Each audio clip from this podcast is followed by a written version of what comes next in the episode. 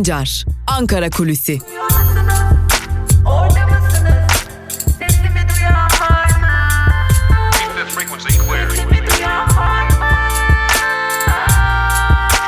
Özgürüz Radyo. Özgürüz Radyo. Özgürüz Radyo'dan ve Ankara Kulisi programımızdan merhaba sevgili dinleyenler. Ben Altan Sancar. Hafta içi her gün olduğu gibi bugün de Özgürüz Radyo'da Ankara Kulisi programıyla sizlerleyiz ve yine her zaman olduğu gibi Ankara'nın gündeminde neler var neler yok bunlara göz atacağız. Tabi uzun süre oldu neredeyse 90 gün oldu hala koronavirüs pandemisi nedeniyle gelen yasaklarla getirilen yasaklarla kısıtlamalarla hayattan kopuşlarla mücadele halindeyiz. Bir yandan da bireysel ve toplumsal olarak e, virüsle mücadelemiz sürüyor. Tabi e, bayram süresince bir sokağa çıkma kısıtlaması vardı. Türkiye'nin genelinde bu kısıtlama vardı. Ancak o kısıtlamanın bittiği andan itibaren ortaya çıkan bazı görüntüler hem bilim kurulunu hem de hükümeti rahatsız etmiş gibi görünüyor. Zira özellikle dün ortaya çıkan yani e, sabah saatlerinde başlayan ve akşama kadar da devam eden o kalabalık görüntüleri bazı yerlerde sosyal mesafe kurallarının açıkçası dinlenmemesine dair görüntüler bilim kurulu da bilim kurulu üyelerini daha doğrusu ve hükümeti rahatsız etmiş gibi görünüyor ve buna dair de işte tam da bundan dolayı hepimizin beklediği o yasaklar kalkacak mı sorusuna öyle görünüyor ki farklı cevaplar da gelecek. Şimdi beklenen Bakanlar Kurulu toplantısı bugün olacak. Cumhurbaşkanı ve AKP Genel Başkanı Erdoğan başkanlığında Bakanlar Kurulu toplanacak. Cumhurbaşkanı Erdoğan uzun süre sonra ilk defa e, iktidar ortağı olan Milliyetçi Hareket Partisi'nin lideri Devlet Bahçeli ile Yassı Adada kurulan müzenin açılışında bir araya geldi. E, tabii e, Türkiye Büyük Millet Meclisi'nin açılışında da bu konular gündeme gelecek. İlerleyen dakikalarda neler var orada neler görüşülmüş olabilir ve Türkiye Büyük Millet Meclisi'nin gündemine neler gelebilir sorularına bakacağız ama tabii şimdi hepiniz merak ettiği konu şu.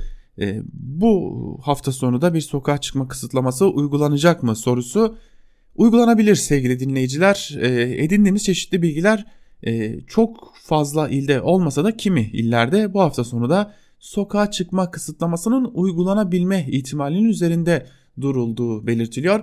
Bu iller arasında İstanbul ve Ankara başı çekiyor. Zira İstanbul ve Ankara'da salgın riskinin henüz devam ettiği ve e, özellikle de sosyal mesafe kurallarının ihlal edilmesi nedeniyle riskin artabilmesi ihtimaline karşı hafta sonu da bir sokağa çıkma kısıtlamasının uygulanması gündemde. Şimdi bir diğer merak edilen konu da seyahat yasağı. Seyahat yasağı kalkacak mı kalkmayacak mı malum. Bugün itibariyle yüksek hızlı tren seferlerine başladı. HES kodu ve seyahat izin belgesiyle bu seyahatler gerçekleştirilebiliyor trenlerle. Yine şehirler arası otobüslerle yapılan yolculuklar da böyle özel araçlarla yapılan yolculuklar da hala kısıtlama olan şehirler için böyle. Şimdi 4 Haziran'da da Türk Hava Yolları yurt içi uçuşlarına başlayacağını ilan etmişti.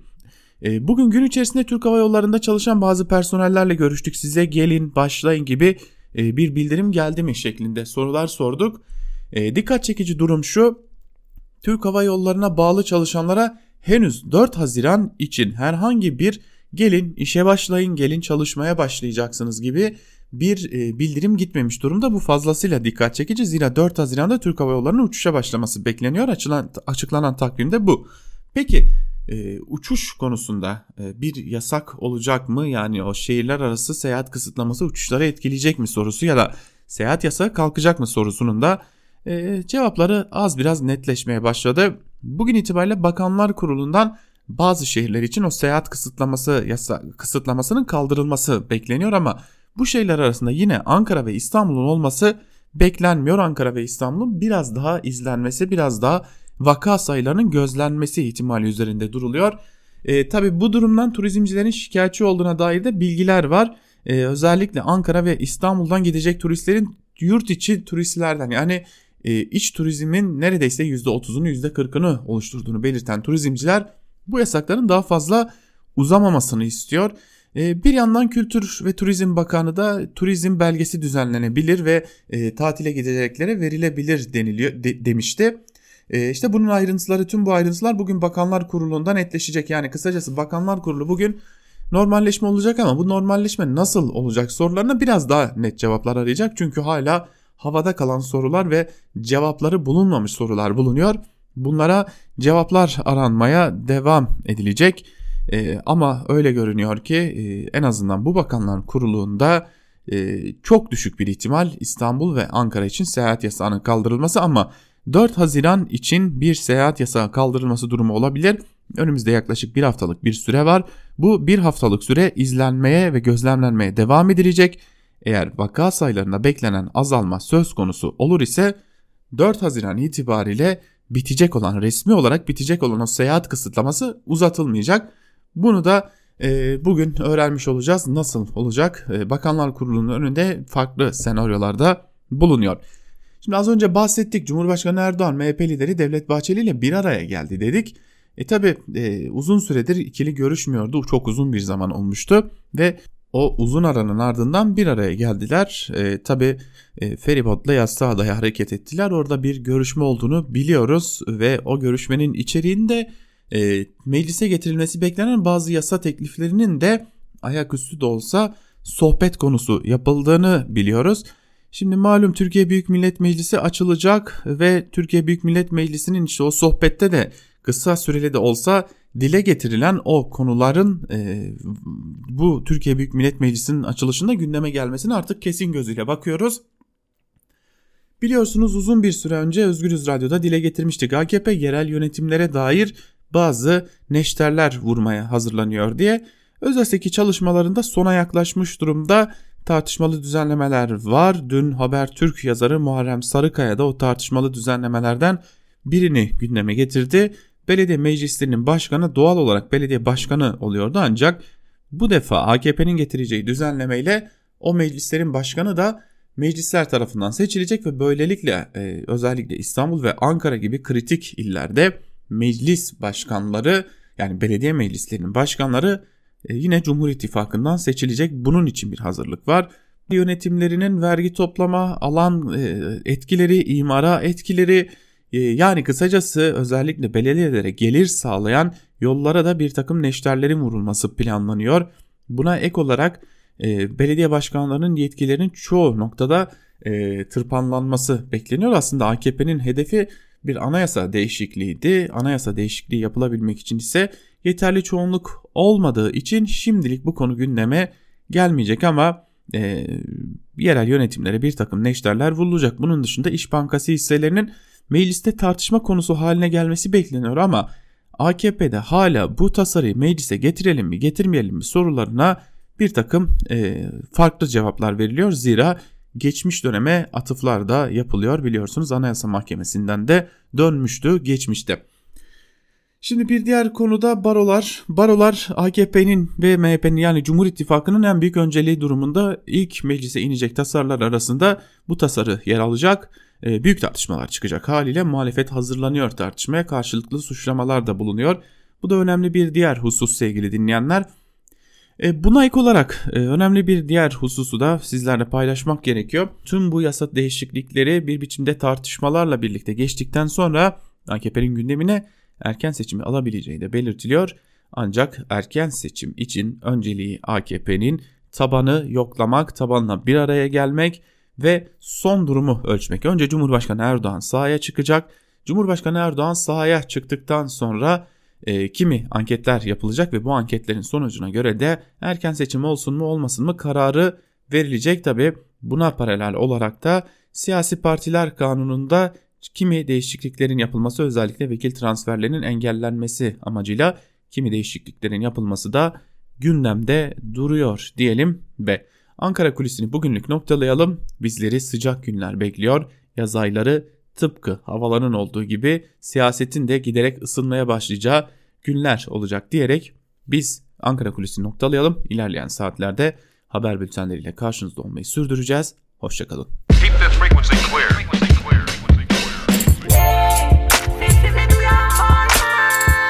Altan Sancar, Ankara Kulüsi.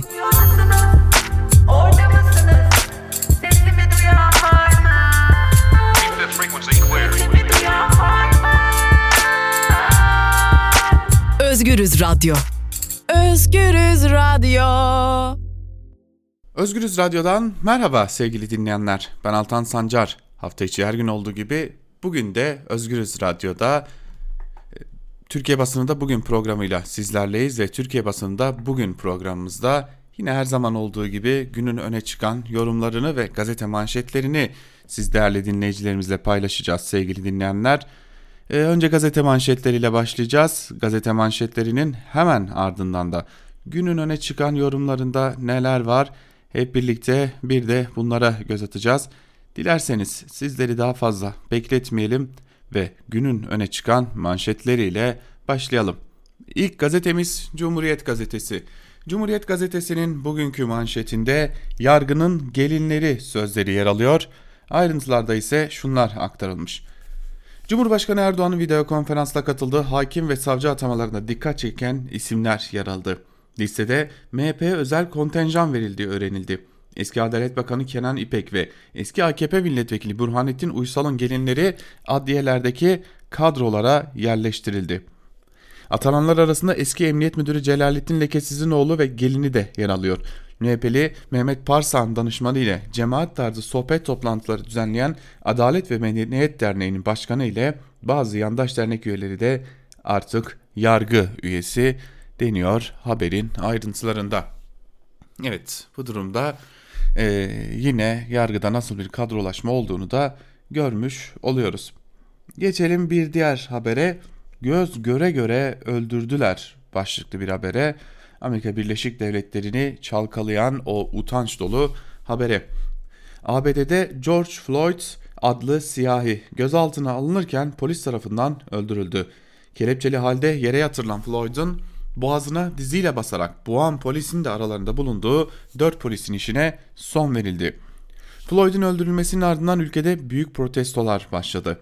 Olay yerinde toplanan binlerce kişi Floyd'un olay anında söylediklerine atıfta bulunarak nefes alamıyorum, nefes alamıyorum diye bağırdı denmiş bu haberin de ayrıntılarında. Seçim yasası masada başlıklı bir diğer haberi de aktaralım sizlere.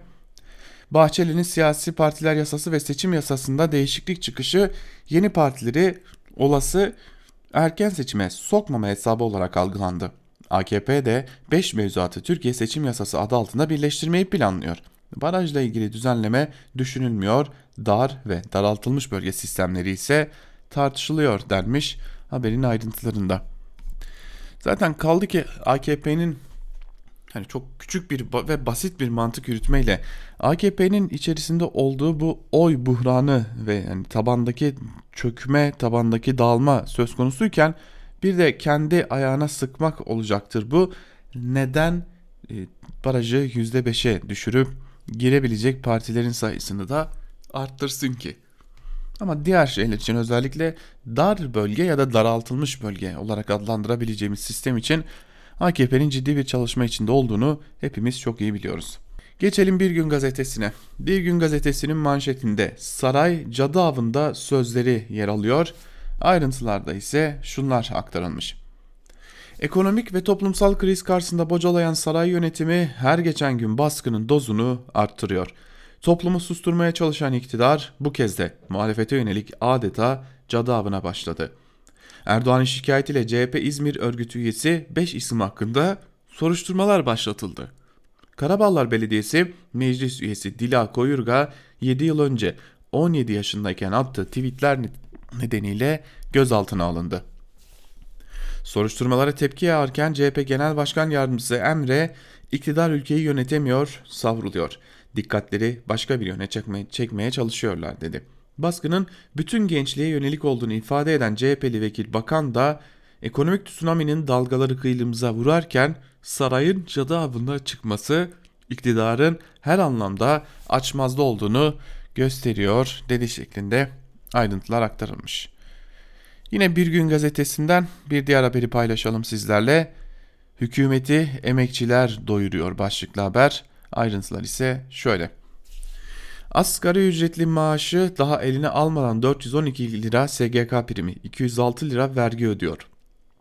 Elektrik, su, doğalgaz faturalarının içinde yaklaşık 100 lira, geri kalan tüketimi içinde ise yaklaşık 300 lira vergi ödeyen asgari ücretli her ay 1000 liradan fazla parayı devlete veriyor. Ancak Hazine bu tutarların tümünü asgari ücretliye hissettirmeden alıyor denmiş haberin ayrıntılarında. Tabi e, burada hissettirmeme durumu bana kalırsa ironik zaten yıllardır asgari ücret vergi kapsamı dışında kalsın diye çalışmalar yürütülüyor. Ama Türkiye'de o kadar büyük bir gelir adaletsizliği var ki zaten ülkenin yarısı asgari ücretle çalışıyor. İşte devlet de bu e, gelir kapısını kaybetmek istemiyor haliyle. Geçelim Evrensel Gazetesi'ne. Evrensel Gazetesi'nin manşetinde kendi nefesimizde boğulacak gibi oluyoruz sözleri yer alıyor. Gün içerisinde 8 ya da 12 saat boyunca maske takarak çalışmak zorunda olan işçilerin hikayesi bu hikaye. Ayrıntılarda ise şunlar aktarılmış. Salgın sürecinde günde 8 ila 12 saat arasında maskeyle çalışmak zorunda kalan işçiler havaların ısınmasıyla birlikte daha da zorlandıklarını söylüyor. Günde en az 2 maske haklarının bulunduğunu söyleyen işçiler kendi nefesimizde boğulacak gibi oluyoruz.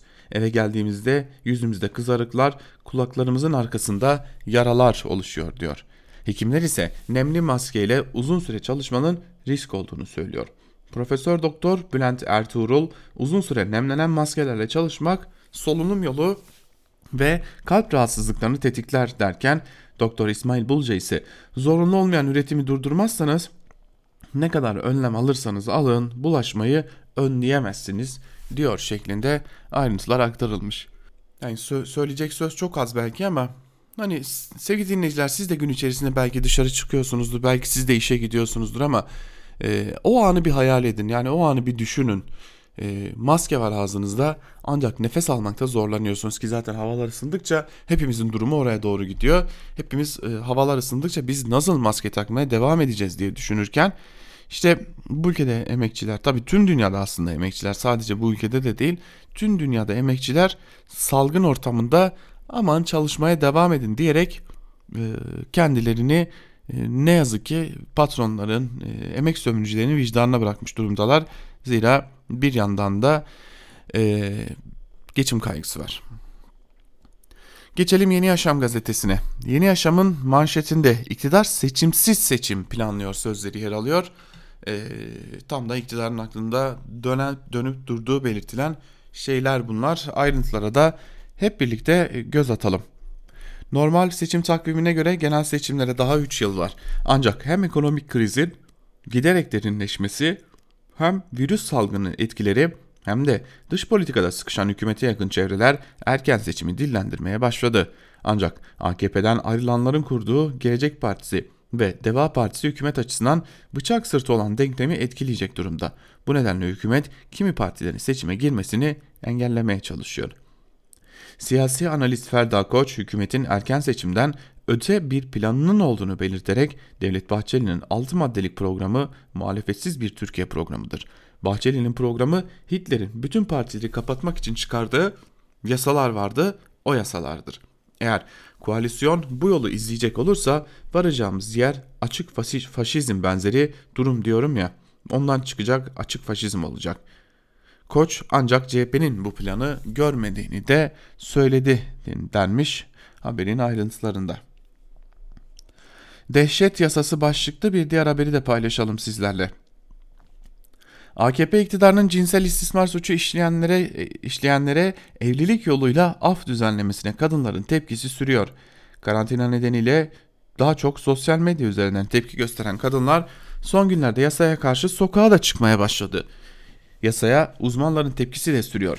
Psikolog Ebru Sorgun Güntekin bu çocuğu istismarcının eline bırakan bir yasa tasarısı dehşet verici dedi. İstanbul Barosu Kadın Hakları Merkezi Başkan Yardımcısı Birsen Taş Topaloğlu ise bu düzenlemede devlet eliyle çocuk istismarının meşrulaştırılmasıdır diyerek tepki gösterirken Kadınlar Birlikte Güçlü'den Çağla Akder'e bu yasaya asla izin vermeyeceğiz diye konuştu. Sosyoloji Mezunları Derneği Başkanı Özgür Başpınar Aktüt'ün de istismar vakalarının kat be kat artacağı uyarısında bulundu deniyor haberin ayrıntılarında. Bana kalırsa en önemli uyarı da bu sevgili dinleyenler. İstismar vakaları eğer siz bu yolu izlemeye devam ederseniz kat be kat artabilir uyarısı ki bu e, gerçekten de karşılığı olan bir uyarı sevgili dinleyenler. E, bunun sonuçları gerçekten e, ağır olabilecek şeyler ama gelin görün ki Türkiye'de bu istismarı meşrulaştırma hevesi yıllardır yıllardır bir biçimde devam ediyor. Geçelim Sözcü gazetesine. Sözcü gazetesinin manşetinde aylık 1200 lira maaşla gelin de siz geçinin sözleri yer alıyor. Ayrıntılar ise şöyle. Nazmiye teyze vefat eden eşinden 1200 lira aylık alıyor. Bu para neye yeter? Kiraya mı, elektriğe, suya mı, boğaza mı? Zaten o da yetmiyor diyor ve ayrıntılarda şunlara yer veriyor. Nazmiye Torun Ankara'da oğluyla yaşıyor.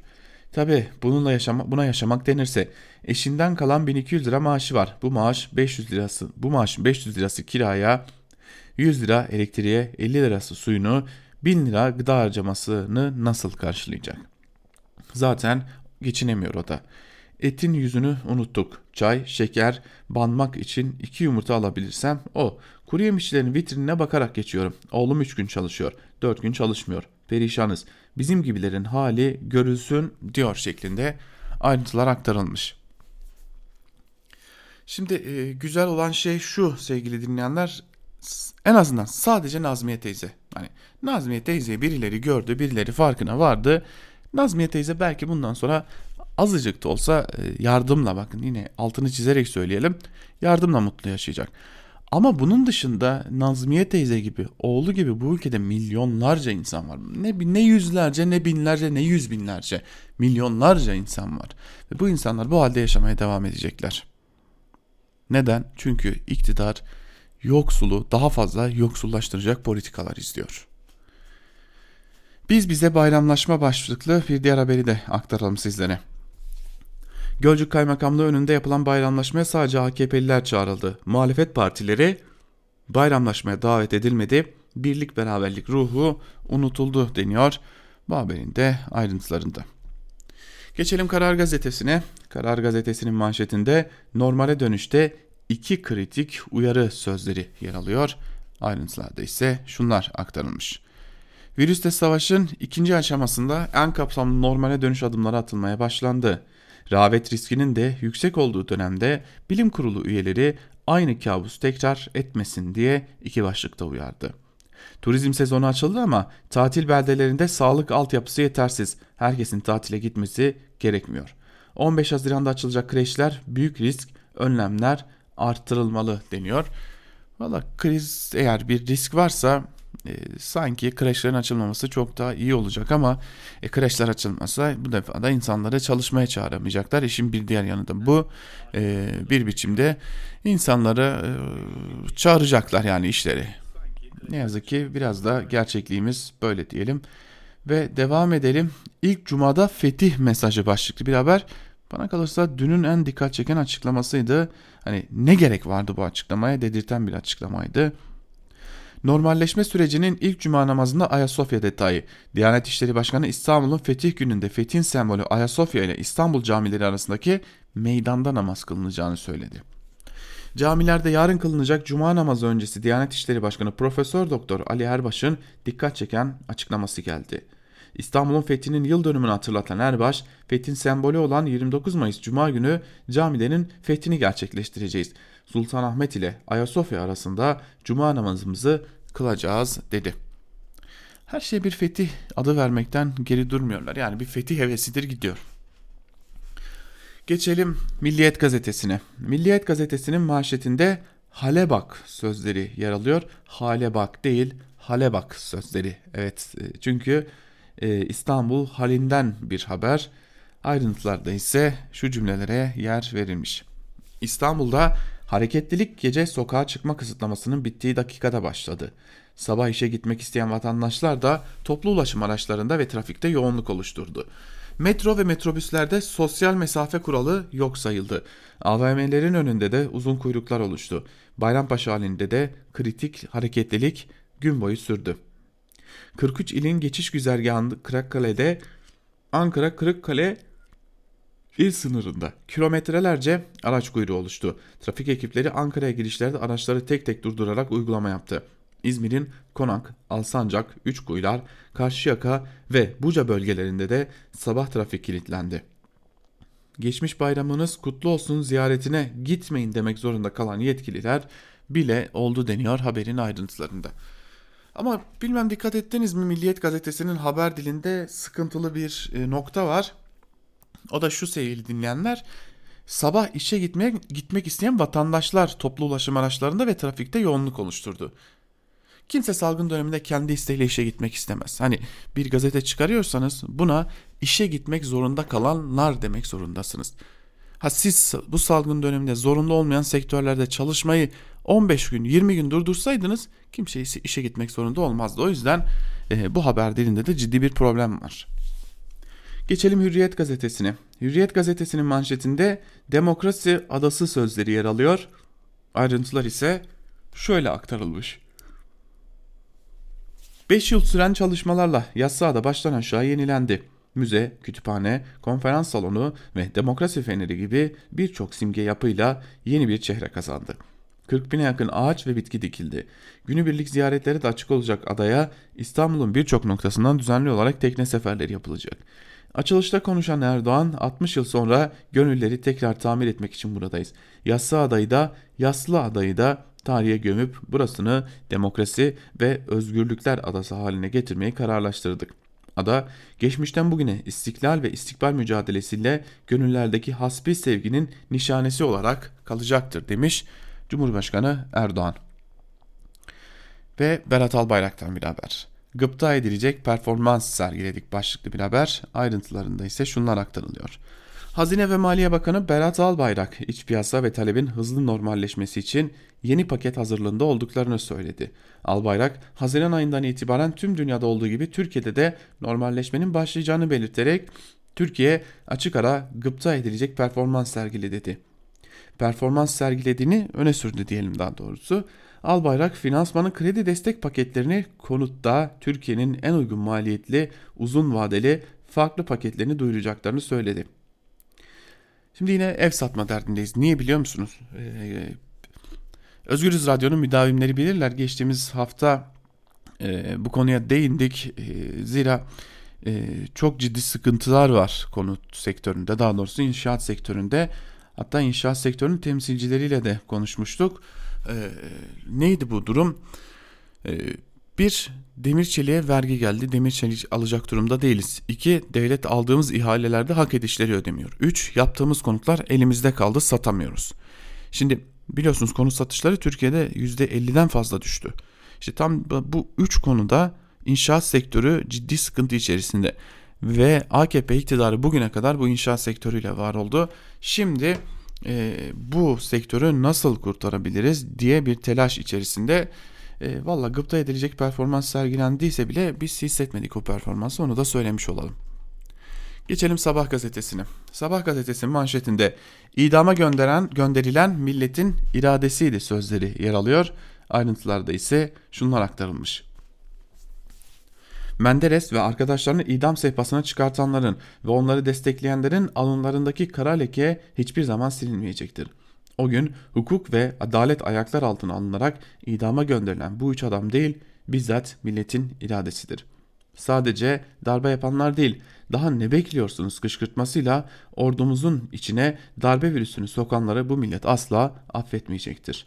Menderes'e hangi inançla saldırdılarsa rahmetli Özal'a ve şimdi de Cumhur İttifakı'na aynı nefret duygularıyla yöneldiler deniyor haberin ayrıntılarında.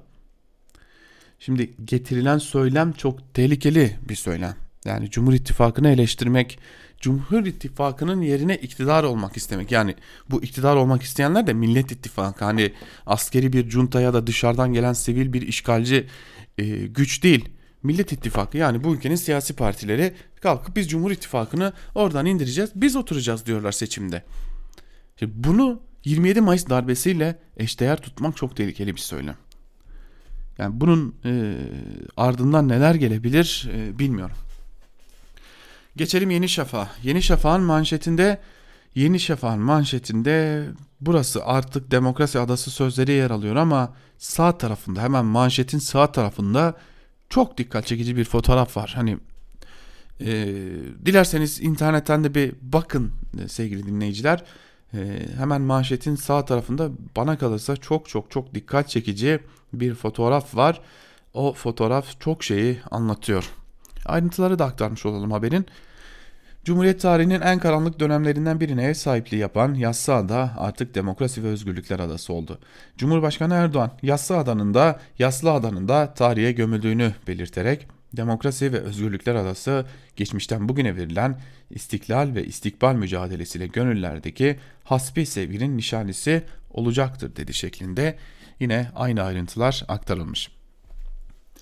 Şimdi e, burada dikkat çeken bir durumu aktarmak e, gerekiyor. Evet 27 Mayıs bir darbeydi.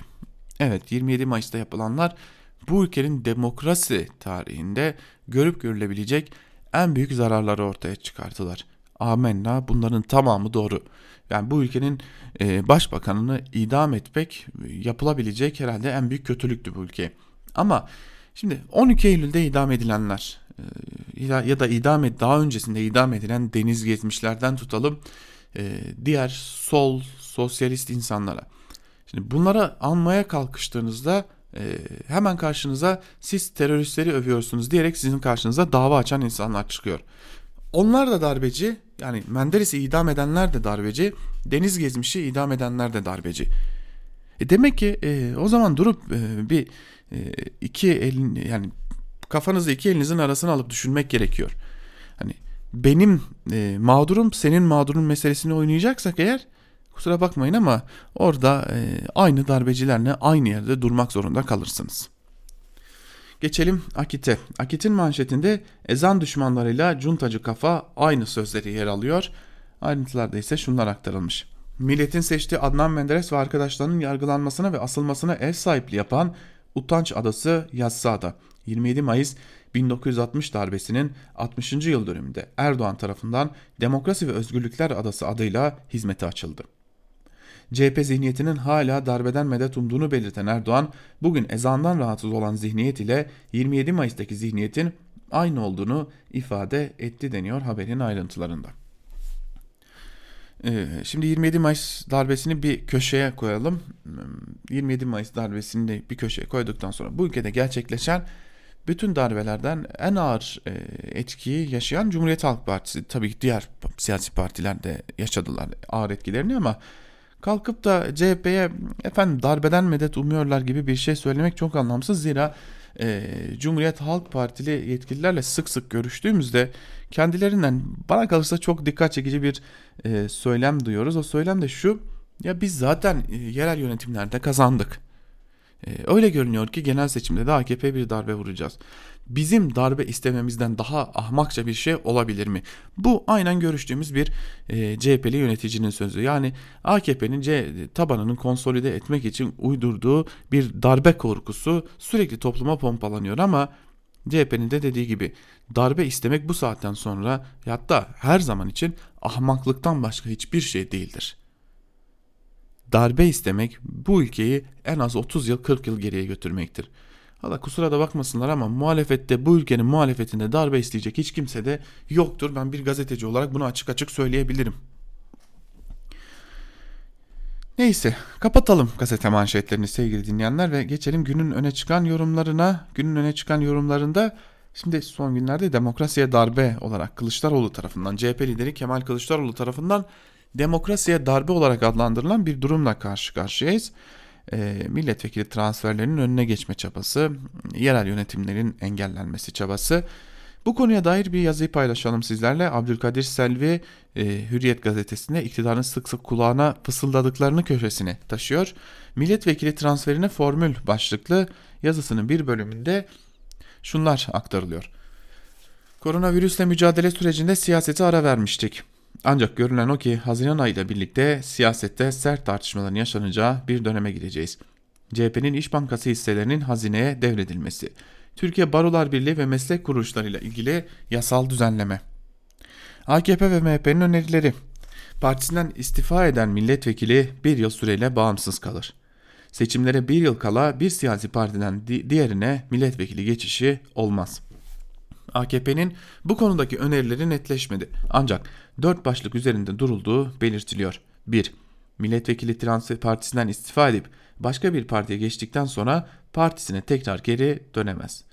Partisinden istifa eden milletvekili 6 ay içinde başka bir partiye geçemez. Bir parti mecliste grup kuracak sayıda toplu milletvekili transferi yapamaz. Partisinden istifa eden milletvekili dönem sonuna kadar bağımsız olarak devam eder şeklinde e, aktarılmış ayrıntılar, formüller bunlar. Ben 5. maddeyi göremedim. Gelecek ve Deva partileri e, zinhar seçime giremezler diye bir madde koyun. Yasayla bu kadar oynamanın da bir anlamı kalmasın. Hani sizin derdiniz gelecekle Deva Partisi'ni seçime sokmamak. Bu çok belli. Bence bir madde koyun ya da Anayasa Mahkemesi'ne e, deyin ki ya kapatın şu partileri. Olsun bitsin ülkenin yasallarını bu kadar kurcalamak zorunda da kalmayın. Geçelim bir diğer yazıya. Habertürk'ten Muharrem Sarıkaya'nın yazısına. İlgilendiren de seçim kanunu işlemi görür başlıklı yazısının bir bölümünde Muharrem Sarıkaya şunları kaydediyor.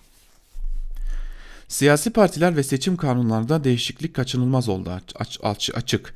Çünkü 16 Nisan 2017'deki anayasa değişikliğinden bu yana uyum yasaları kapsamında geniş çaplı bir düzenleme yapılmadı. Ardı sıra gelen seçimler, siyasi partiler ve seçim kanunları da Cumhurbaşkanlığı hükümet sistemine uyumlu hale getirilmedi. Bütün bu nedenlerle yapılması gereken değişikliklerin aktüel gündem dışı değerlendirilmesi gerekir. Asıl tartışılan ise değişikliklerin yapılması halinde ne zaman uygulamaya gireceği konusu. Çünkü seçim kanunlarındaki değişikliklerin bir yıl içinde seçimde uygulanamayacağı anayasa hükmü bu durumda. Siyasi partiler kanununda yapılan değişiklikler de aynı kapsamda değerlendirilmeli mi? Özellikle de milletvekili transferini engelleyen bir düzenleme meclis iş tüzüğü ve siyasi partiler kanununda gerçekleşirse ne olur? Bunların hemen yürürlüğe gireceği savı ileri sürülebilir mi? Yoksa seçim kanunu adını taşımadığı için bir yıl içinde yapılacak seçimle bağlantısının olmadığı, uygulamasına da bir sorun yaratmayacağı söylenebilir mi? Bu soruların benzerini bir önceki yazımda da dile getirmiş, siyasi partiler kanunda yapılacak değişiklik seçimi bağlamadığı sürece bir yıllık şart içermez demiştim. Uzun yıllar siyasetin içinde yer almış AKP kadrolunda görev yaptıktan sonra bir süredir siyasetten el çekmiş akil hukukçu arayıp doğru tespitte bulunmuşsun deyince geçmişi anımsadım. Yani bir kanunda yapılan düzenleme eğer dolaylı olarak seçimi etkileyen faktör yaratıyorsa bu maddede bir yıl içinde yapılacak seçimde uygulanamaz. Akil hukukçunun anımsattığı gibi benzer durumla 10 yıl önce AKP bizzat karşılaştı. Gerçekleştirdiği değişikliği uygulayamadı. Sözünü ettiği 2010 referandumu. Anımsanırsa o tarihteki referandum kanunu gereği ilanından 121 gün sonra yapılması zorunlu olan referandumu daha öne alabilmek için AKP süreyi 60 güne indiren bir düzenleme yaptı. Muhalefet itiraz edince de referandumun seçimi olmadığını, halkın kanaatinin alınması için anket niteliğinde yoklamadan ibaret olduğunu belirterek düzenlemeyi gerçekleştirdi. Muhalefette konuyu hem Anayasa Mahkemesi'ne hem Yüksek Seçim Kurulu'na taşıdı. YSK ise ilginç bir karara imza attı. O dönem Adalet Komisyonu Başkanı olan Ahmet İğmayan'ı geçmişte Barolar Birliği dergisinde yayınladığı hukuki makaleye atıf yaparak kararını verdi. Referandum yoluyla yapılan anayasa değişikliklerinin seçimle ilgili konuları ilgilendiren nitelikte olduğunu, dolayısıyla referandumda olsa yarattığı etki ve ilişkiden dolayı seçim kanununun hükmünün geçerli olacağına hükmetti deniyor yazının bir bölümünde. Şimdi bu açıdan baktığımızda mecliste grup kurmak seçimle ilgili. Millet, milletvekilini grup kursunlar diye oraya göndermek seçimle ilgili. E, bu durumda siz ne değişiklik yaparsanız yapın bir yıl içerisinde bunu uygulamaya sokamıyorsunuz. Ha, AKP bir yıl içerisinde erken seçime gitmeyeceğim diyorsa uygulamayı gerçekleştirebilir ama e, kulislerde dönüp dolaşan sözler AKP'nin bir yıl içerisinde erken seçime gitmeye hazırlandığı şeklinde. İşte tüm bunlardan dolayı bir ara formül aranıyor ya yine e, fiili başkanlık sistemi gibi bir fiiliyatta var olan ama yasada var olmayan bir durum oluşturulacak ya da çok başka bir krizle karşı karşıya kalmış olacağız. Belki de 367 krizi benzeri e, tabii ki kanuni olarak değil ama getirdiği etki bağlamında 367 kriziyle benzer bir krizle karşı karşıya kalmış olacağız. Geçelim bir diğer yazımıza. Cumhuriyet Gazetesi'nden Barış Terkoğlu'nun yazısını paylaşalım sizlerle. Türk ordusundaki bilek güreşi başlıklı yazısının bir bölümünde Barış Terkoğlu şunları kaydediyor. Dönen Türk donanmasının AKP destekli Fethullahçı çete tarafından hapsedildiği günler operasyon tartışmasız Batı destekliydi. Bu sırada kendisine karşı birçok savunma planının deşifre olmasından en memnun olan Yunanistan'dı. Yunanistan sistematik ve kendince tutarlı bir politikayla Doğu Akdeniz'de Güney Kıbrıs ile birlikte egemenlik alanını genişletiyordu. Bir gemi komutanı 25 yılda, bir amiral 40 yılda yetişiyor. Hapishane kuyruğundaki Türk amirallerinin durumu Türkiye'yi Doğu Akdeniz Savaşı'ndan uzak tutuyordu. Libya ile yapılan anlaşma Türkiye'yi bir kavganın fiilen içine soktu. Zira Türkiye Libya mütabakatı tam anlamıyla Yunanistan Güney Kıbrıs hattını kama gibi keserek Türkiye'yi hem Yunanistan hem AB'nin bir bölümüyle karşı karşıya getirdi. Bu Türkiye için hem içeride hem dışarıda kırılma demekti. Uygulanabilmesi için FETÖ kavgasının nihayete ermesi gerekiyordu. 15 Temmuz'un Türk ordusu için ayraç olması böyle oldu. Cihat Yaycı ile Hulusi Akar tartışmasız iki ayrı çizgiyi temsil ediyor. Biri deniz, öbürü kara ile düşünüyor. Akar 15 Temmuz öncesi yapılan soruşturmalara yanıt vermemesi ve nihayetinde yaverinin bile darbeden darbeci çıkmasıyla yaycı ise soruşturmaların ötesine geçip FETÖ-METRE denilen kriterleri deniz kuvvetlerinde uygulamasıyla biliniyor. Akar'ın ABD'den aldığı madalya NATO hatta ABD'de Türkiye raporu yazan enstitüler tarafından sevilen bir komutan olması hep konuşuldu. Yaycı'nın özgeçmişini açtığımda dikkatimi 2012-2014 arasındaki Moskova ateşeliği ve Rusça biliyor olması çekiyor. Akar'ın hanesine yazılan askeri başarısı tabii ki Suriye'de ve Batı'nın Suriye politikası ile kavga etmeden yaşandı. Yaycı'nın artık herkesin bildiği başarısı Doğu Akdeniz'de stratejinin ağır bastığı bir çatışmaya dayanıyor. Akar'ın gözleri Türkiye'nin Orta Doğu'daki kavgalarına odaklanıyor, Yaycı ise Türkiye'nin kafasını kaldırıp Doğu Akdeniz'deki paylaşım mücadelesine odaklanmasını savunuyor. Akar'ın politikası hakim ideolojinin beslediği çatışma alanlarıyla örtüşüyor. Yaycı ise pek konuşulmuyor ama Libya'nın ardından Mısır, İsrail ve Lübnan ile anlaşmayı savunuyor. Uzatmayayım. Akar ve Yaycı'nın dostlarının ve karşıtlarının kişilik özelliklerini de katarak yaptıkları yorumlar devam ediyor. Tartışmasız bir gerçek var ki bu bilek güreşini daha güçlü olan ve Erdoğan'a kendisini kabul ettiren Akar şimdilik kazandı. Evet, e, Cihat Yaycı ile Hulusi Akar arasında ordu içerisinde bir bilek güreşi olduğunu belirtiyor Barış Terkoğlu da yazısında. Hazır Libya'dan bahsetmişken Libya konulu bir yazıyla devam edelim. Ruslar, Ruslar Libya'da ne yapmaya çalışıyor başlıklı gazete duvardan Fehim Taştekin'in yazısını da paylaşalım sizlerle. Türkiye son 6 ayda artan mücadelelerle Libya'da dengeleri Halife Hafter'e bağlı Libya ordusu aleyhine değiştirirken paradoksal olarak geriletilen tarafın destekçilerinden Rusya'nın önünü açıyor. Özel savaş şirketi, şirketi Wagner'in sahada artık gizlenemeyen varlığı bir kenara Rus rolünün nedenli arttığını Amerikan alarmından da anlıyoruz. ABD'nin Trablus merkezi ulusal mütabakat hükümetinden yana tavrını belirginleştirmesinde Rus rolünden duyulan rahatsızlık yer alıyor. Ve tabi ABD'nin NATO'daki ortağı Türkiye'nin denklemdeki yerini kendi yeri sayması da doğal. Ayrıca Trablus'un düşmemesi mesafeli politikayı sürdürmeyi anlamsızlaştırıyor. Libya Ulusal Ordusu 18 Mayıs'ta Vatiye üssünü kaybedip Trablus'un güneyinden çekildikten sonra Amerikan tarafı Trablus'tan yana renk verir hale geldi. Dışişleri Bakanı Mike Pompeo geçen pazar Ulusal Mütabakat Hükümeti Başkanı Fayyaz El Saraç ile görüştü. Trablus Büyükelçisi Richard Northland da Saraç ile buluştuktan sonra Washington'ın pozisyonu inu iyice belli etti. Bugün Libya'da askeri araçlar ya da terörizm yoluyla yeni siyasi düzen dayatmaya ayarçında olan güçler var. ABD, BM tarafından tanınan meşru hükümette ortak olmaktan gurur duyuyor. Ruslar askeri bir rol üstlendikleri suçlamasını reddediyor. Wagner'ın Kremlin'le koordineli hareket ettiği suçlamasını reddettikleri gibi. Yine Rus jetleri Moskova'nın pozisyonunu güçlendirme çabası olarak görülüyor. Ancak bu arada Wagner'ın adamları cephe hattında önce Beniveli'de oradan da Cufra'ya kaydırdığına dair haberler geliyor. Wagner ile ilgili iki ihtimal belirliyor. Ya anlaşmazlık yüzünden çekildiler ya da Ruslar Hafter'i hizaya getirmek istiyor. Ne Wagner'ın çekilmesi ne de Rus jetlerinin intikali Moskova'nın politikalarını tam olarak izah etmeye yetmiyor. Hafter Türk siyaları karşısında hava üstünlüğünü yitirmekle kalmayıp karadan ikmal hatlarının vurulması nedeniyle tıkandı. Halbuki Wagner'dan Türk müdahalesini etkisiz kılacak katkılar bekliyordu. İddialara göre Trablus kuşatması sırasında Hafter deneyimsiz savaşçılar getirdi diye Wagner'a ödeme yapmadı. Rusya'nın ayak izlerini anlamlandırmak için Wagner'ın ötesine bakmak lazım. Diplomasi kanalı çok aktif. Rus tarafından gelen yorumlara bakılırsa Rusya askeri katkıların Hafter'i zafere götürmeyeceğinin farkındaydı. Özellikle de Türkiye'nin sihalar, zırhlı araçlar, mühimmat, istihbarat ve askeri koordinasyon desteğiyle ağırlığını koymasından sonra Rusya oyun kurucu pozisyonunu elde edecek şekilde müdahale enstrümanlarını çeşitlendirdi. Rusya'nın Hafter'i işbirliğine zorlamak için Wagner'ı cepheden çekmesinin şaşırtıcı olmadığına değinen Semenov her halükarda Moskova'nın gündeminde Hafter'in galip gelmesi diye bir şey yok. Moskova sadece Libya ulusal ordusunun açtığı cephenin çökmesini istemiyor.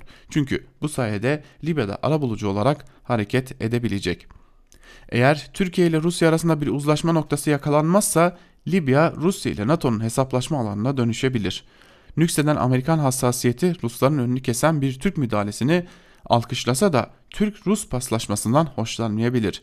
Türkler ve Rusların Libya'yı nüfuz alanlarına bölmesi Avrupalı aktörlerin de işine gelmeyebilir. Nitekim Fransız Dışişleri Bakanı dün Suriye senaryosunun Libya'da tekrarlanmasının tehlikeli olacağını söyledi. Libya'nın Suriyelileşmesi ile karşı karşıyayız. Yine şaşırtıcı çapraz kavgaların arifesindeyiz vesselam diyor. Fehim Taştekin'de ve Libya kavgasının da adım adım bambaşka bir boyuta büründüğünü belirtiyor diyerek bizler de Türkiye basınında bugün programımızı bugünlükte noktalamış olalım. Yarın yine aynı saatte saat tam 10'u 10 geçe Özgürüz Radyo'da Türkiye basınında bugün programıyla sizlerle olacağız. Özgürüz Radyo'dan ayrılmayın. Hoşçakalın.